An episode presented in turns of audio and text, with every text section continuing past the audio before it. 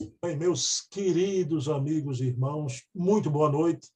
Estamos aqui de volta com o nosso programa Bezerra de Menezes, o Kardec brasileiro, com essa alma impoluta, meu querido amigo, irmão. Vou dizer uma coisa que ele não vai gostar, mas eu vou dizer. Um mestre para mim, Luciano Clay Filho, que me deu um apoio, uma sustentação emocional muito grande nesse período de afastamento que eu passei pela doença de minha mãe. Então, estamos de volta aqui ao programa. Vocês podem ver na, na, no meu plano de tela essa fotografia de Bezerra de Menezes, que o nosso programa teve a primazia, foi a primeira vez no movimento espírita do Brasil que essa foto ineta de Bezerra apareceu e que ela adorna a capa do livro esse calhamaço, é um livro de respeito, que ele fica em pé. Um livro que fica em pé, a gente tem que, que respeitar, não é? Então, antes de mais nada da nossa prece, Luciano, eu vou pedir licença a você para fazer a ladainha do YouTube, né? Então, pessoal, curtam o canal, né? se inscrevam, compartilhem o, o vídeo, né? Isso é a ladainha do, do YouTube que todo mundo faz. Eu, quando vejo, não aguento. Quando o pessoal começa no início a falar isso, a gente tem que falar, não é? Então, vamos orar, Luciano, por favor. Então, vamos iniciar com a prece, agradecendo a Deus, a Jesus, por essa oportunidade bendita do retorno das nossas reuniões, do nosso programa Bezerra de Menezes, o Kardec brasileiro, e agradecer a Ti, doutor Bezerra de Menezes, por toda a assistência à minha mamãe durante todo o período da doença, como mamãe orava conosco com tamanha fé no Senhor e gratidão pela sua equipe espiritual, pela cirurgia espiritual que foi feita em mamãe. Creio eu que o prolongamento da vida dela, a moratória que ela teve, foi muito devido a essa cirurgia e gratidão, doutor Bezerra, por toda a assistência que minha mãe teve na Terra e com certeza está tendo no espaço. Então, pedindo permissão a Jesus, a quem tudo devemos, iniciamos o nosso programa da noite de hoje. E antes de passar a palavra para a Luciana, eu quero fazer aqui um agradecimento a você, Luciano Glay, eu disse a Luciano, a gente entrava em contato por telefone, eu disse a Luciano que os nossos programas de Bezerra me prepararam muito para o momento difícil que eu iria viver. E eu me lembro muito de Bezerra, Luciano. Perdia um filho, numa distância, um filho do outro, três meses. Desencarnaram dois filhos. Na semana seguinte, lá estava Bezerra no jornal O País. E eu dizendo a Luciana, Luciana, eu tenho que parar. Eu não posso perder minhas noites de ficar com minha mãe.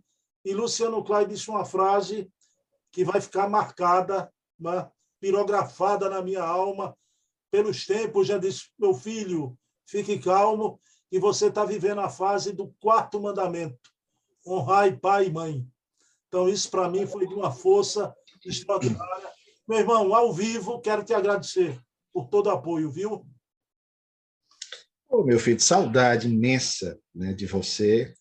Eu é que agradeço a oportunidade de, de poder constatar o testemunho de um filho que realmente demonstrou de maneira prática esse amor, esse reconhecimento a essa criatura que desejou estar aqui na Terra.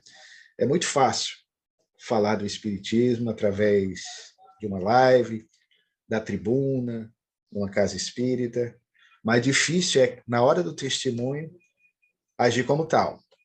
Reconhece-se, dizia ele, Allan Kardec, o verdadeiro espírita, não por ser uma alma pronta, acabada, perfeita, jamais, mas por ser alguém que, como nós, envia esforços para que possamos, assim, domar as nossas más tendências, as nossas más inclinações.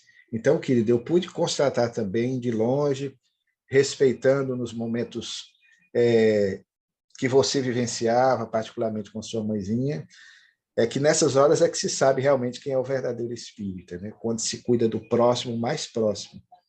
Às vezes, nos trabalhos que nós fazemos, que são importantes, de promoção social, nós nos descuidamos dos nossos próximos mais próximos. O doutor Bezerra de Menezes tinha esse cuidado com a família. Por isso que ele hoje, para nós, é essa figura que demonstrava na prática que tudo quanto ele pregava ou escrevia já na sua fase espiritual. Então, eu é que agradeço, meu querido, poder desfrutar do seu carinho, da sua amizade. Bom, Luciano, a gente está, por coincidência do destino, né? Esse nosso primeiro programa, hoje, domingo, é 25 de setembro, né? Você deve saber, né? A gente está numa data histórica, é a data do nascimento na Terra, da reencarnação de um grande, um gigante do Espiritismo, o professor José Herculano Pires, o metro que melhor mediu Kardec. Claro que eu vou perguntar para você, Luciano, nesse início de programa de Bezerra, mas pela data, o que significou a luta, a missão de Herculano aqui na terra do Cruzeiro? Uma missão inigualável, sobretudo na história do Espiritismo mais, vamos usar a expressão, contemporâneo, mais dos nossos dias embora ele tenha nascido em 1914, desencarnado em 1979, eu ainda não era espírita, tinha apenas 15 anos, mas passamos, desde quando nos iniciamos no Espiritismo, em 1985, a conhecer um pouco a figura do professor, sempre chamamos de professor, Herculano Pires. E exatamente pelo fato, porque somos também apaixonados pela história, dele ser alguém ligado à área de humanas, fosse a filosofia, fosse a abordagem antropológica das suas obras, o cuidado, o zelo que ele tinha, e continua a ter no mundo espiritual, pela substância, pela essência da mensagem kardeciana, como ele costumava chamar, é algo que até hoje nos comove. Essa foi a sua contribuição. Daí a expressão corretíssima, o título muito bem adequado a ele, o metro que melhor mediu, ou analisou a obra de Kardec, nós podemos ter em Herculano Pires esse exemplo para todos nós. Eu tive a oportunidade de privar da amizade de um dos mais apaixonados personagens da história do Espiritismo, também recentemente é, desencarnado, né? no mesmo ano que meu pai partiu, no meio da pandemia e em face da pandemia, o médico cirurgião Francisco de Assis Carvalho Cajazeiras, Francisco Cajazeiras, que a professora Luísa Pires conheceu muito bem. E era uma pessoa extremamente zelosa, estudiosa, apaixonada, como se dizia aqui no nosso Nordeste, à época, né, arriado os quatro pneus e o estepe por Herculano Pires. E recebeu mensagens de Herculano Pires, que a professora Luísa conheceu, atestou a autenticidade das mesmas. Então, Francisco partiu relativamente moço, é, em 2020, em abril de 2020, já lá se vão dois anos, e eu aprendi muito sobre Herculano Pires também com esse amigo, que foi fundador do Instituto de Cultura Espírita do Ceará, o ICE Ceará. Então, Herculano é essa figura indubitavelmente extraordinária do movimento espírita, que serve para todos nós como paradigma, como modelo de espírita a ser seguido. Alguém que também não só se preocupou em divulgar a doutrina como ela deve ser divulgada, através da sua linguagem escorreita, mas, sobretudo, vivida. E assim como eu me referi a você, querido, me permita, fechando essa homenagem que prestamos ao professor Herculano Pires, o grande exemplo também que ele nos mostra de que viveu a mensagem espírita, nós temos através dos programas que você faz com a filha dele. Essa mulher extraordinária, a professora Heloísa Pires, que tive a oportunidade de, de conhecer numa palestra pessoalmente, embora na época ela não sabia quem éramos, ainda em 1995, lá em Brasília, no Congresso Espírita Internacional que houve, e ficamos encantados com a sua maneira doce, afável, amorosa que ela tem de se expressar e, sobretudo, de fazer menção constantemente na sua fala ao seu pai, que é o seu grande aspas, aspas e aspas, ídolo, a sua grande referência. Então, uma filha que faz alusão, que faz constantemente menção ao trabalho do pai, demonstra, pelo menos para mim, que sou um arguto observador dessas questões, desses detalhes, ela demonstra quem o pai era. O amor que ele tinha pela filha, certamente pelos demais filhos, e que, de certa maneira, também é representado por ela nas suas atividades doutrinárias. E eu sou por você, para mim foi motivo também de muita alegria, que Herculano era apaixonado, assim como Hermínio Corrêa de Miranda, que é outro vulto que eu também admiro do Espiritismo, eu sou da através da Ana Maria, filha do Hermínio, que o Herculano também era apaixonado pelo Dr. Bezerra de Menezes. Né? Então, o Kardec brasileiro e o metro que melhor mediu Kardec são figuras assim muito identificadas com esse projeto de divulgação do Espiritismo no Brasil e para o mundo. Então, nossa homenagem a esse grande luminar da história do nosso movimento. Luciano, me permita, eu não posso deixar passar isso em branco, né? Heloísa fala do amor de Herculano por Bezerra e sempre citando o Bezerra no Evangelho no Lar com Dona Virgínia. E Dona Heloísa está gravada em um programa nosso, mostrou na cabeceira dela da sua cama tem uma moldurazinha transparente. De um lado, Herculano Pires, do outro lado, Bezerra de Menezes. Né? Então, para aqueles que estudam Herculano, mas querem dizer que o Bezerra era místico, religiosista, não pensava assim o querido Herculano, a maior admiração e respeito que ele tinha por Bezerra. Né? Então, e o Francisco Cajazeira, seu amigo, trouxemos eles anos atrás na, na Casa dos Humildes, conversamos, era uma alma maravilhosa e o único que psicografou um livro do espírito Herculano Pires, né? o único. E a família aceitou, como você falou. Né? Luciano, vamos lá. Então, eu que tinha como inspiração sobre Bezerra, um livrinho de Francisco Aquarone, em tamanho, mas é um grande livro, né? Bezerra de Menezes, o médico dos pobres, né? Hoje eu estou toda a prosa, inclusive essa obra que eu vou mostrar aqui vai ser estudada no grupo da Casa dos Humildes às sextas-feiras, viu, Luciano? Em primeira mão, lá com Valéria Pessoa, Ana Paula Borges, Lira Luiz Jorge Lira Neto, Elizabeth, Dr. Gutenberg, Rinaldo. Nosso grupo vai estudar semanalmente essa obra, viu, Luciano? Então está aqui, Bezerra de Menezes, o homem, seu tempo e sua missão, esse calhamaço, né? uma obra notável, e ela vai servir de inspiração para os nossos programas.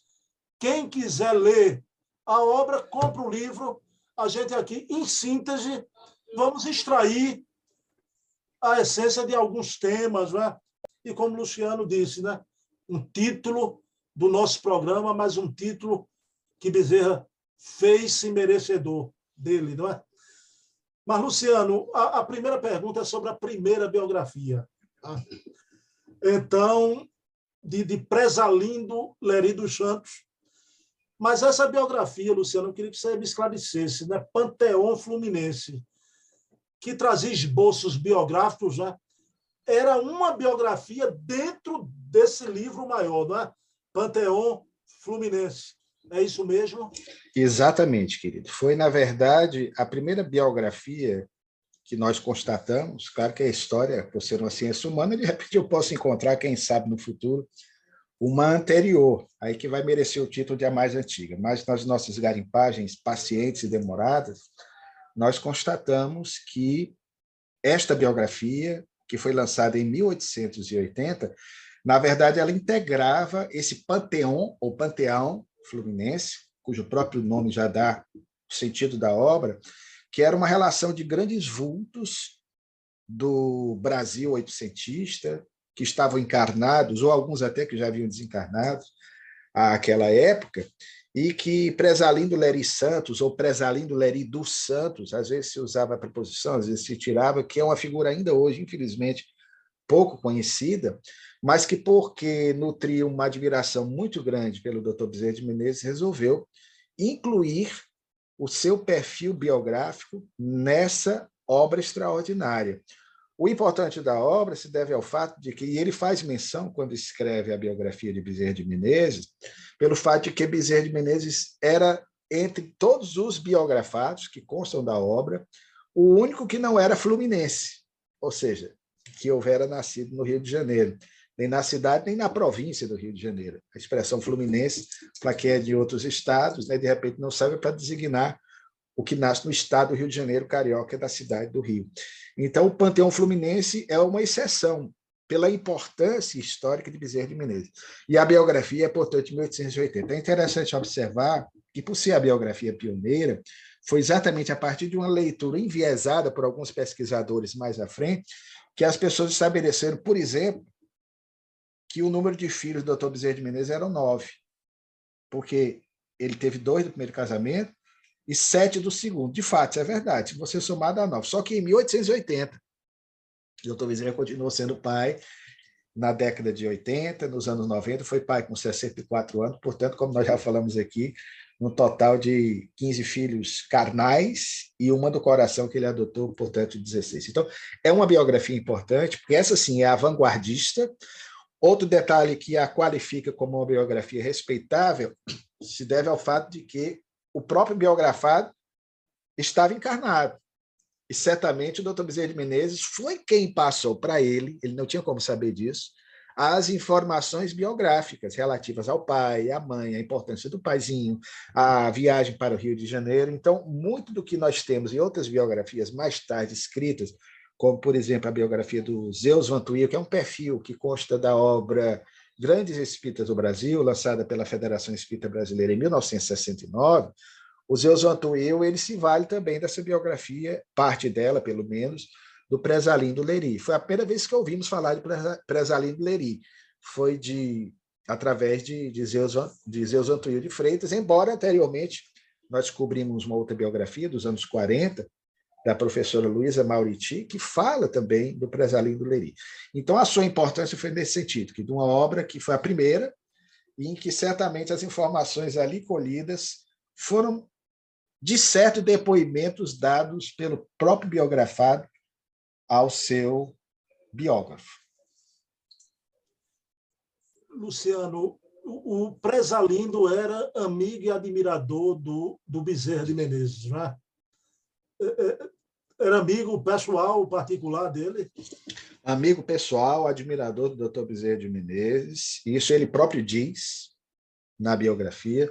E o que particularmente nos comove, como historiador, inclusive, é o fato de que, embora, claro, nós entendamos, aí você tem que entender a questão do contexto, o estilo das biografias da época, né, que eram biografias escritas em determinado tom, não tinha aquela visão mais cáustica, crítica, que de repente se pode ter em relação a alguns personagens, mas o importante de uma biografia, qualquer biografia que você escreva, é porque você permite ao leitor compreender um pouco do contexto, da história do local, no caso, a história do Brasil, em que aquele personagem é, se insere. Né?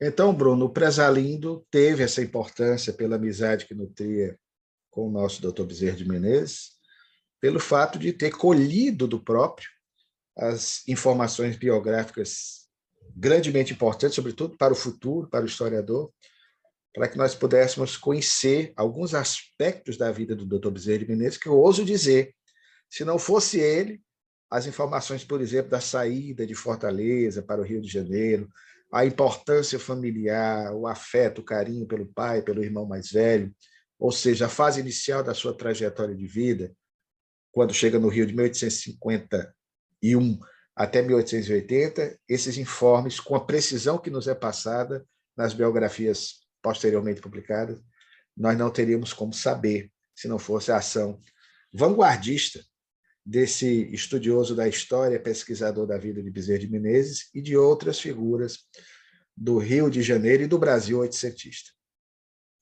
Perfeito. Luciano, a gente agora vai entrar na, naquela fase dos periódicos, é?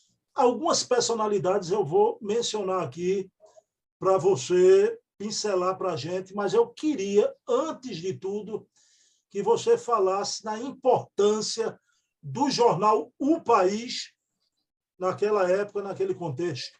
A importância do jornal O País para o Brasil naquele momento? Tremenda. A mídia principal da época era a imprensa. E o Jornal do País era, entre outros tantos jornais igualmente importantes naquele contexto, aquele que mais repercutia as informações que através dele eram veiculadas pela imprensa de edição em todo o país e até fora do Brasil.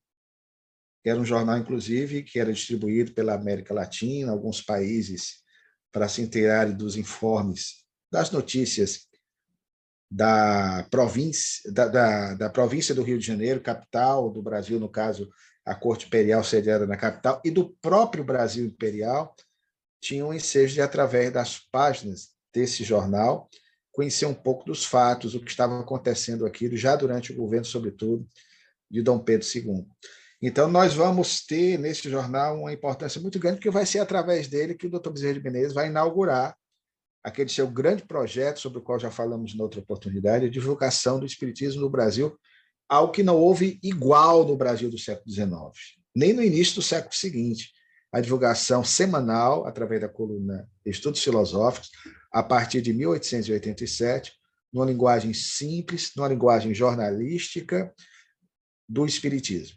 Então, a coluna que consagraria e imortalizaria o pseudônimo de Marx, nós devemos as, as páginas luminosas desse jornal, onde o Dr. Bezerra de Menezes escreveu, embora tenha escrito no Jornal do Brasil, o Gazeta de Notícias e o Gazeta da Tarde, mas a sua atuação mais longeva, sete anos.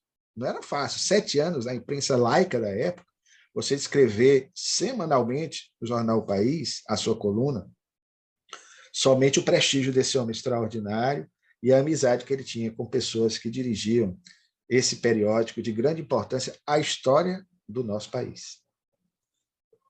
Bom, Bezerra de Menezes foi citado em vários periódicos, né? como você salientou, o jornal O País né? foi o carro-chefe desses periódicos a vida toda de Bezerra, mas principalmente na passagem de Bezerra para o plano espiritual. Né? Claro, eu queria que você falasse em algumas personalidades aqui que eu vou citar.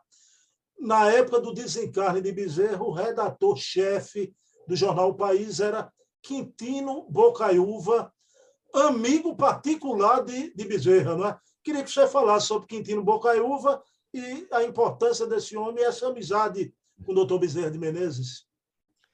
Uma amizade que vinha da juventude dos dois há registros de que eles já se tornaram amigos ainda nos anos 1850. Doutor Bezerra, recém saído da Faculdade de Medicina, Quintino Bocaiúva também na área mais do direito, mas os dois se encontravam. Pela questão das confrarias, dos encontros, da intelectualidade da época, nas discussões constantes na sociedade das quais faziam parte, mas, sobretudo, também nos anos 1890, já na fase republicana, quando também avulta o nome de Quintino Bocaiúva na área da política. Nós sabemos também que Quintino Bocaiúva era simpatizante, eu diria até adepto do espiritismo, porque inclusive durante a fundação da Federação Espírita Brasileira ou da sede histórica da mesma, mais precisamente, em dezembro de 1911, no prédio onde hoje se encontra né, a sede histórica da FEB, na Avenida Passo, prédio onde o doutor Bezerra de Menezes fisicamente nunca esteve, porque é de 1911, Quintino Bocaiúva estava lá, fazendo a, a participação, re, registrando a sua presença. E nós temos notícia de várias participações deles em atividades espíritas. Então, ele tinha essa amizade pelo doutor Bezerra de Menezes e, portanto, a admiração que era mútua. Foi uma figura realmente grandemente importante nesse projeto. Bom, o jornal País apresentava o trabalho de vários articulistas. Né? Teve um que me chamou muita atenção, porque é um homem de uma expressão imensa na nossa nacionalidade, né? fundador da Academia Brasileira de Letras, né? que é o querido Arthur Azevedo. Então, Luciano, eu queria que você falasse sobre Arthur Azevedo e sobre a palestra de Arthur Azevedo, que é palestra, mas foi um artigo que ele escreveu por conta da passagem do doutor Bezerra? Na verdade, eram dois irmãos, né? o Aloísio e o Arthur. O Arthur é o teatrólogo, né? o jornalista que escrevia também essa coluna, uma figura simpática, gorducha, querida. Nós até conseguimos uma fotografia dele, uma das últimas, e colocamos no livro. Uma figura também pouco lembrada, que teve realmente uma participação importante na fundação, como você lembrou, da Academia Brasileira de Letras, amigo do Machado de Assis, que era uma figura extraordinária, mas que tinha algumas posições muito próprias dele, que aqui não pretendemos entrar na discussão. Mas o fato é que este, sim, esse personagem, ele escreveu algo admirável sobre o Dr. Bezerra de Menezes, fez, como você citou, uma espécie de necrológio, um, um resumo da ação missionária do Dr. Bezerra de Menezes na Terra, fazendo o registro, inclusive, das injustiças que foram cometidas contra ele, fazendo alusão, por exemplo, a algumas charges perversas do Ângelo Agostinho, que muito abalaram emocionalmente o doutor Bezerra de Menezes, porque um homem íntegro, né? quando você achincalha, quando você tenta desqualificá-lo, né? aquilo ali mexe, e mexeu, e como mexeu com ele. Então, esse grande é, nome né, na nossa cultura, foi também o responsável por nos passar alguns informes importantes, uma biografia belíssima, não deixa de ser uma biografia, embora um resumo, porque, como você mencionou, foi o jornal O País, entre outros tantos, todos os jornais do Rio e fora do Rio de Janeiro prestaram homenagens ao doutor Bezerra de Menezes por ocasião do seu desenlace, em 11 de abril de 1900, mas as principais homenagens, inclusive mais tarde, para ajudar a família do doutor Bezerra de Menezes, que passava por privações de natureza material, como é esse periódico. E, e Arthur, a Luísa Azevedo, os irmãos, de uma forma geral, e outros intelectuais contribuíram sobremaneira nesse processo. Bom, mas tem um que a gente não pode deixar de falar, né, Luciano? E aí a gente vê a altura, a honorabilidade, o respeito que Bezerra tinha na sociedade do seu tempo, né? A homenagem deste que é um, um príncipe dos abolicionistas né, brasileiros, José do Patrocínio. Sem dúvidas, querido. Desencarnado prematuramente, em 1905, né? pouco tempo após, inclusive, ele ter se empenhado, cinco anos antes, nessa campanha para ajudar a família do Dr. Bezerra de Menezes, fazendo alguns discursos, algumas preleções, porque houve uma movimentação nacional, mas, sobretudo, centrada no Rio de Janeiro, já capital da República, desde 1889, em que, através de saraus, de momentos de arte, de declamação de poesias, era muito apreciada a oratória naquela época, a arte do bem dizer, ou de persuadir através da fala, e José do Patrocínio era um grande orador e que havia se empenhado na causa abolicionista, inclusive cabe a ele, a nós cearense, é um motivo sempre de muita alegria, o título de Terra da Luz ao Ceará, pelo fato do vanguardismo, do pioneirismo cearense na abolição da escravatura, porque quem conhece a história sabe que o Ceará antecipou-se ao resto do Brasil, de que o Ceará estava ao lado do Amazonas, ao lado do Rio Grande do Sul também, foi desse mesmo ano, de 1884, a abolição é de 1888, então coube ao Ceará esse título dado pelo próprio José de Patrocínio, pelo seu pioneirismo. Então, ele admirava profundamente o doutor Bezerra de Menezes. Ele tinha um jornal no Rio de Janeiro, que era o jornal Cidade do Rio. Outro detalhe interessante, ele chegou a concorrer com o doutor Bezerra de Menezes à Câmara dos Vereadores, os dois eram do mesmo partido, e ele já reconhecia que seria muito difícil ser eleito vereador pela popularidade do nome de Bezerra de Menezes. Mas, embora essa questão política, os dois sempre mantiveram e a prova em contexto disso é o depoimento e a homenagem que esse grande líder abolicionista propõe né, ao, à sociedade fluminense de então, ao nosso doutor Bezerra de Menezes. Pronto, Luciano, ainda com o jornal País, eu queria que você trouxesse a nossa memória, né, a nossa lembrança. Parece que o jornal País foi o único que relatou esse fato que é aquele estudante de matemática e filosofia que foi ter com Bezerra, pedindo para ter umas aulas, e jamais apareceu, mas a quantia que ele pagou, Bezerra pagou o aluguel né, da, da do, do, quarto. Você lembrasse esse fato, e se é, é isso mesmo, o jornal País foi o único a afirmar isso?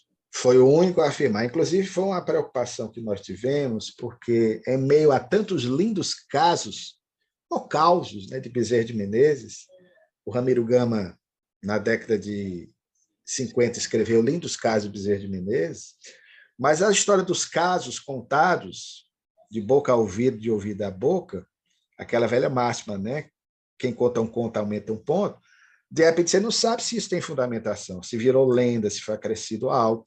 Então, como historiador, eu fui atrás para saber realmente de onde vinha essa narrativa de uma história extremamente interessante, foi até colocada no filme de 2008, encenado pelo ator Romário Fernandes, foi meu aluno, aliás, no Colégio Militar, um excelente ator, em que aparece aquele estudante para tomar aulas particulares de matemáticas, no plural à época, o doutor Bezerra dava aulas particulares de matemática e de filosofia também. E aí o estudante aparece, insiste em pagar antecipadamente determinada quantia, que era exatamente a quantia de que ele necessitava para quitar o débito do aluguel e das despesas que contraíra já numa fase difícil da sua vida, sobretudo após a desencarnação do pai, em 1851. Ele tinha que concluir a faculdade de medicina, e o jovem se apresenta, paga e a história diz que ele nunca mais voltou para tomar as aulas, ou seja, a providência divina se mobilizando para ajudar a concepção da sua missão futura após a conclusão do curso médico. Então, esse fato nós tentamos encontrar e fomos encontrar exatamente é, no jornal País. Se não me falha a memória, do dia 14 de abril, porque o jornal O País publicou vários artigos várias homenagens ao Dr. Bezerra de Menezes, do dia 12, do dia 13. Inclusive, o jornal O País, de certa forma, é, nos trouxe tanta informação preciosa que listou, ele, ele, ele, ele, ele simplesmente transcreveu do livro de registro das pessoas que foram visitar o Dr. Bezerra de Menezes, ver o seu corpo né, na casinha da 24 de maio de 93, ele tem a lista de todas as pessoas, todas as pessoas que estiveram presentes no velório do Dr. Bezerra de Menezes. Né? Quer dizer, um jornal fazer um negócio desse. Então, são informações que, para nós, historiadores, é um prato cheio. Né? Então, está exatamente ali, querido, confirmada a história por uma fonte fidedigna, por uma fonte segura. Infelizmente, o autor do artigo não declina o nome, nós não sabemos quem foi. Eu até posso suspeitar que, de repente, pode ter sido o próprio Quintino Bocaiúva, que era um dos redatores, né? e tinha essa amizade com o doutor Bezerra Menezes há muitos anos, era simpatizante do Espiritismo, então é possível que possa ter sido próprio, mas aí eu não posso, como historiador, assegurar. Bom, Luciano, eu aqui ficava a noite toda, né? Para a semana a gente vai entrar já na fase da reformador, né? Sempre as citações sobre Bezerra, a importância de Bezerra para esse que é o maior órgão de divulgação espírita no Brasil, né? a revista Reformador. Mas, Luciano, para encerrar, uma pergunta fora da pauta, né? Eu analisando esses depoimentos né, de pessoas honoráveis, né? Bezerra de Menezes, a gente fez um programa, você há de se lembrar, o mais científico dos espíritas oitocentistas, né? Então, o Bezerra de Menezes, na, na sua fase experimental, né? Mas me diga uma coisa, esse epíteto de um Kardec brasileiro, ele permanece, né, Luciano? E eu te pergunto, o que seria do espiritismo, do movimento espírita nacional, sem a ação do doutor Adolfo Bezerra de Menezes? Poderia ter tomado um rumo bem diferente. Nós já colocamos em outras oportunidades, querido, que o doutor Bezerra de Menezes e falando na condição de historiador. Se alguém me apontar outro nome, com todo o respeito que esse nome mereça, mas Bezerra de Menezes é inigualável, é o concurso nesse mistério. Porque o trabalho que esse homem fez, primeiro para salvar a Federação Espírita Brasileira, a FEB estava só sobrando, materialmente falando. Administrativamente, ele organiza a instituição, dá-lhe condições de se manter com a criação de uma livraria, em 1897, estabelece contato com Limarie para que ele autorizasse a FEB a publicação em língua portuguesa para a divulgação do espiritismo no Brasil e em Portugal. E às vezes nós não paramos para perguntar por que, que hoje ainda o Brasil é o maior país espírita do mundo, seguido de Portugal. Então começa lá atrás. Além dos estudos filosóficos, você ter a divulgação pela imprensa da época do espiritismo, numa linguagem concisa, jornalística, objetiva, com casos cotidianos, à semelhança do que, aliás, fazia Allan Kardec de 1858 até 1869, guardadas as devidas proporções, não se medem estrelas de primeira grandeza, Kardec é o concurso nessa missão, mas, mal comparando, o trabalho de Bezerra de Menezes também, quase no mesmo período, de 1887 a 1900, fez com que ele, com justiça, recebesse de um companheiro do Centro da União Espírita de Propaganda do Brasil, por ocasião da celebração em 3 de outubro de 1895, do aniversário de nascimento de Allan Kardec, o título de O Allan Kardec Brasileiro, que de fato ele merece, fez por onde merecer, e é com justiça, porque o Espiritismo no Brasil, antes de Bezerra de Menezes, era um, depois dele, com todos os problemas que ainda continuaria a ter, porque os problemas não eram dele, os problemas eram e são nossos, humanos, mas o Brasil é hoje, em grande parte, o que é como espírita, por causa dessa figura que você aí mostra atrás de você nessa imagem, que, pelo olhar, traduz a serenidade, a paz, o homem de bem que ele continua sendo. Bom, pessoal, pauta completa por hoje, não é? Pauta terminada. Luciano, agora eu não posso deixar de, de falar esse final do programa, né? algo que veio solidificar muito mais a, a minha amizade por você. Né? É que o seu ferroviário foi rebaixado para me fazer companhia do meu Santa Cruz da Série D. Isso é uma coisa. Pois não é, meu irmão querido, né? E dois times corais, né? Os times corais queridos nosso ferroviário, que eu já disse brincando, se o doutor Bezerra de Menezes torcesse futebol, portanto, seria ferroviário, né? por conta das ferrovias que ele tanto gostava. Mas vamos estar juntos, né? agora desse sofrimento, na série D, D de dado né? do nosso campeonato. São dois times queridos, Santa Cruz, com essa torcida maravilhosa que tem, e o nosso ferroviário, que é o maior time, tem torcida do Ceará, eu digo sempre, né? porque quem é Fortaleza, quando joga Ceará e Ferroviário, torce pelo Ferroviário e quem é Ceará, quando joga o Ferrinho contra o Fortaleza, torce pelo Ferroviário. Então, junto as duas torcidas, é a maior torcida do estado. Todo mundo gosta do Ferrinho, né? Então, vamos estar junto aí, tentar. Vamos ver se de repente voltamos para a Série C, para casa, né? No ano que vem. Na lanterna dos afogados, né? mas não sozinho, abraçado com o Ferroviário e com o Luciano Clay, né? É uma honra para nós. Meu querido. Saudade, querido, de você. Também, também. Você é uma pessoa que eu amo muito, não é? Eu mais. É um irmão de outras vidas, uma felicidade imensa, viu? Luciano, a prece hoje, final, é com você. Senhor Jesus, em meio às dificuldades pelas quais passamos, finalizamos esta homenagem que prestamos numa conversa fraterna com o nosso irmão Bruno sobre a vida apostolar de Bezerra de Menezes, num clima de fraternidade, de descontração, e da genuína, da verdadeira alegria cristã que recomendaste a todos nós, resta-nos, pois, a ti, bondoso amigo, externarmos o nosso reconhecimento, a nossa gratidão por tudo, por tudo quanto permanentemente nos tens concedido.